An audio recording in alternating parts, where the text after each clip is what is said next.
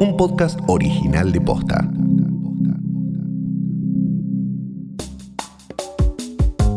¿Por qué la brecha entre el dólar oficial y los paralelos es tan alta? ¿Qué significa esto para la economía argentina? ¿Y cómo nos afecta en nuestra vida cotidiana? Hoy es miércoles 28 de octubre. Soy Martina Sotopose y esto pasó posta. Hace algunos meses el dólar blue volvió a ser el principal tema de discusión en nuestro país.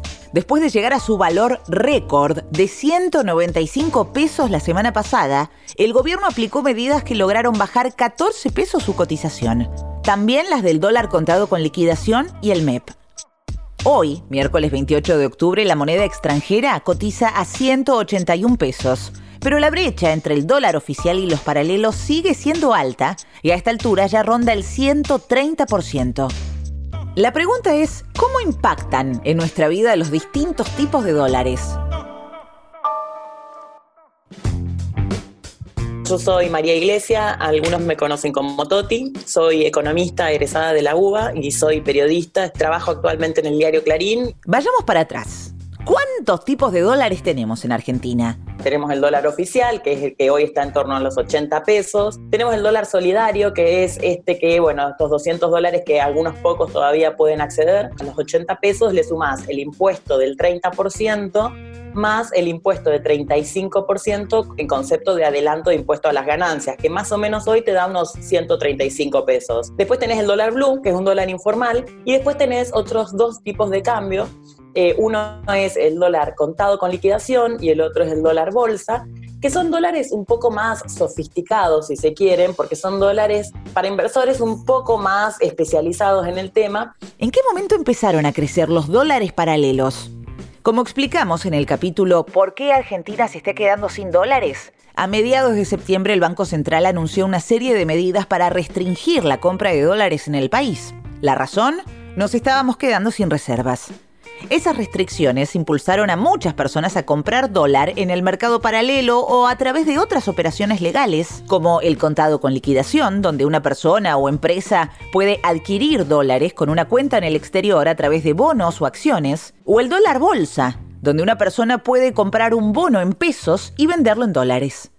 Esto llevó a que la brecha entre el dólar oficial y el dólar blue, el contado con liqui y el bolsa, fuera aumentando cada vez más. ¿Y cómo nos afecta a nosotros esta brecha? Yo en este sentido coincido un poco con la visión del, ministro de Economía, Martín Guzmán, que dice que los precios de la economía no se fijan al dólar blue, a este dólar informal, principalmente porque ahora con el cepo cambiario que hay, los importadores, aún con algunas restricciones, pueden acceder al tipo de cambio oficial para importar. Entonces esto te fija bastante los precios de la economía. El problema es otro, la expectativa de devaluación. Cuando hay una brecha tan amplia, siempre está la posibilidad de que el gobierno devalúe. Entonces todos intentamos deshacernos de nuestros pesos. Yo creo que más allá de, alguna presión de ciertos sectores, individualmente, ¿no? Cada actor en la economía toma decisiones en base a cómo funcionan ciertas cosas. O sea, si yo creo que va a haber una devaluación, voy a tratar de no quedarme con los pesos, voy a tratar de comprar algo, comprar dólares, una heladera, una bicicleta, una moto, algo que me resguarde el, valor de esos pesos. Y entonces suben los precios de las bicicletas. ¿Somos culpables individualmente por hacer subir el precio de la bicicleta? No, digamos, ¿no? Pero hay algo que nos movió a tratar de, bueno, resguardar ese valor. Esta expectativa devaluatoria afecta especialmente a los sectores exportadores e importadores. Si vos eh, sos exportador y pensás que el dólar va a subir, decís, no, no voy a vender porque esto que tengo para vender, granos, principalmente soja, va a valer más en, no sé, un mes, dos meses, en cuando ocurra esta devaluación que crea esta expectativa por esta diferencia entre el dólar oficial y el dólar blue o los dólares paralelos. Y por otro lado, los importadores, en sentido inverso precisamente, ¿qué pasa? Dicen, no, como el dólar va a subir, mejor importo todo lo que pueda ahora, porque si el dólar va a subir, me conviene comprarlo a este dólar que hoy yo creo que está barato, dicen los importadores, ¿no? Entonces, cada vez salen más dólares porque los importadores importan más. Cada vez entran menos dólares porque los exportadores dicen, no voy a vender todavía.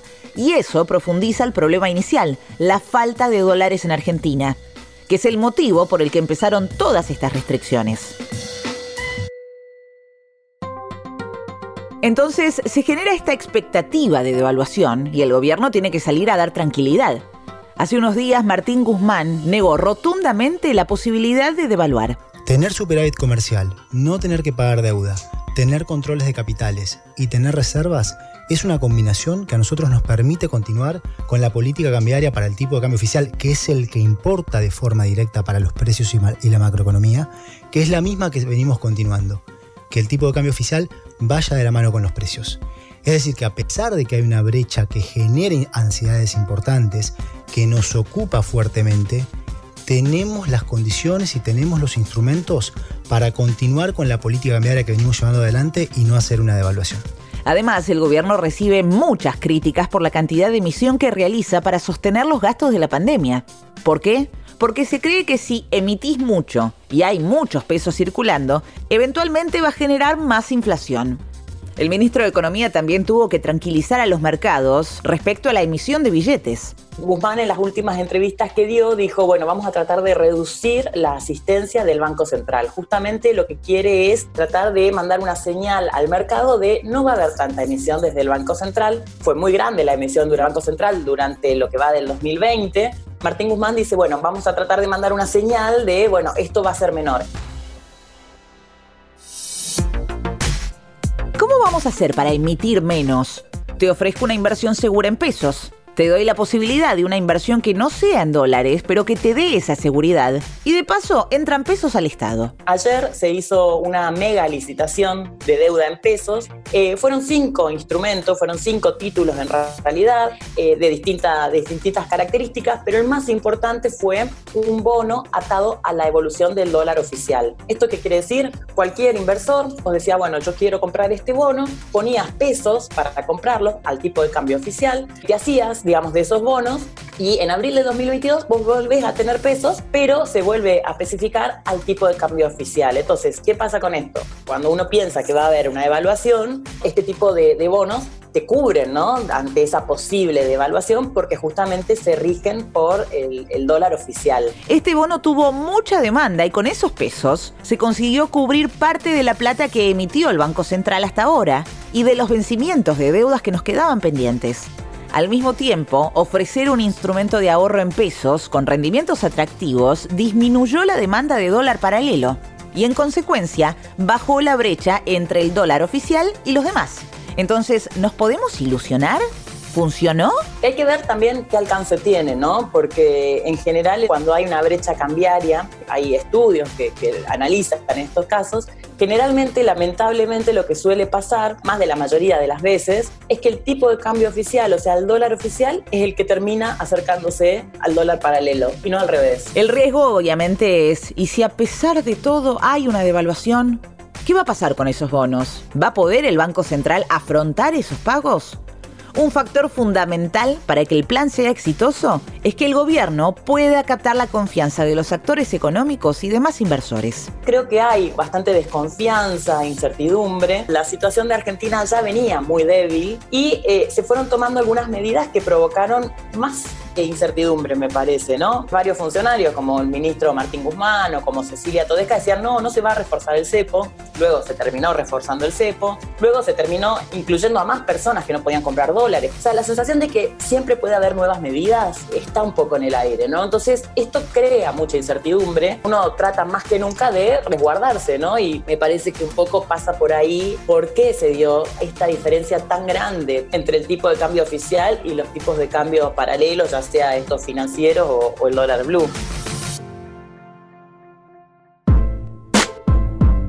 Esto pasó posta, es una producción original de posta. Escúchanos de lunes a viernes al final del día en Spotify, Apple Podcast, Google Podcast, Deezer y en todas las apps de podcast. Si te gustó este episodio, compartilo con alguien a quien creas que le puede interesar. Y si nos escuchás en Apple Podcast, te invitamos a que nos dejes una reseña. Nos suma muchísimo para que más gente descubra este podcast. Búscanos en Instagram y en Twitter. Somos arroba postafm. En la producción estuvieron Galia Moldavsky y Fede Ferreira. Nuestro editor es Leo Fernández. En la dirección general Luciano Banchero y Diego del Agostino. Soy Martina Sotopose y esto pasó posta.